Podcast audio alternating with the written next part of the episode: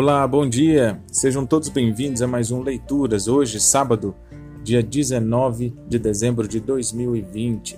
Que Deus abençoe o seu dia. Um grande abraço aqui para a nossa igreja, nossa querida comunidade evangélica em São Bernardo do Campo.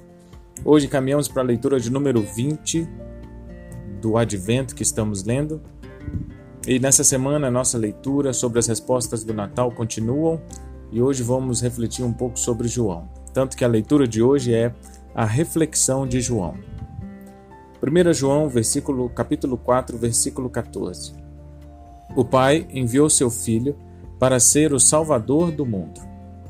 É quase certo que o apóstolo João tenha vivido muitos anos e que foi o último dos apóstolos a morrer. Assim, será bom ouvir sua reflexão madura sobre o significado e o propósito da encarnação. O Pai enviou seu Filho para ser o Salvador do mundo. Essa é uma declaração direta sobre o Natal em que quatro substantivos se destacam. O Pai enviou o Filho para ser o Salvador do mundo. Mundo é a palavra usada por João para descrever a sociedade sem Deus, que lhe desagrada e que se encontra sob seu justo juízo.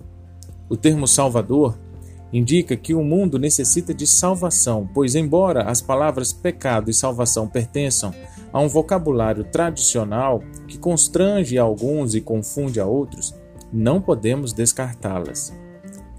Elas expressam realidades vitais que seria tolice ignorar. Salvação é liberdade, liberdade da culpa, do juízo, do egoísmo, do medo e da morte. O Filho é o Salvador de que necessitamos.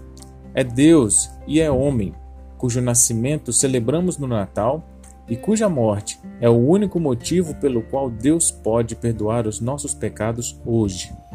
Isso porque, para citar outra das declarações concisas de João, Deus enviou seu Filho como propiciação pelos nossos pecados, versículo 10. Além disso, o Pai enviou o Filho para ser o Salvador do mundo. O Filho não veio de livre e espontânea vontade, muito menos lutou pela salvação com um Pai relutante em concedê-la. Não, o Pai o enviou.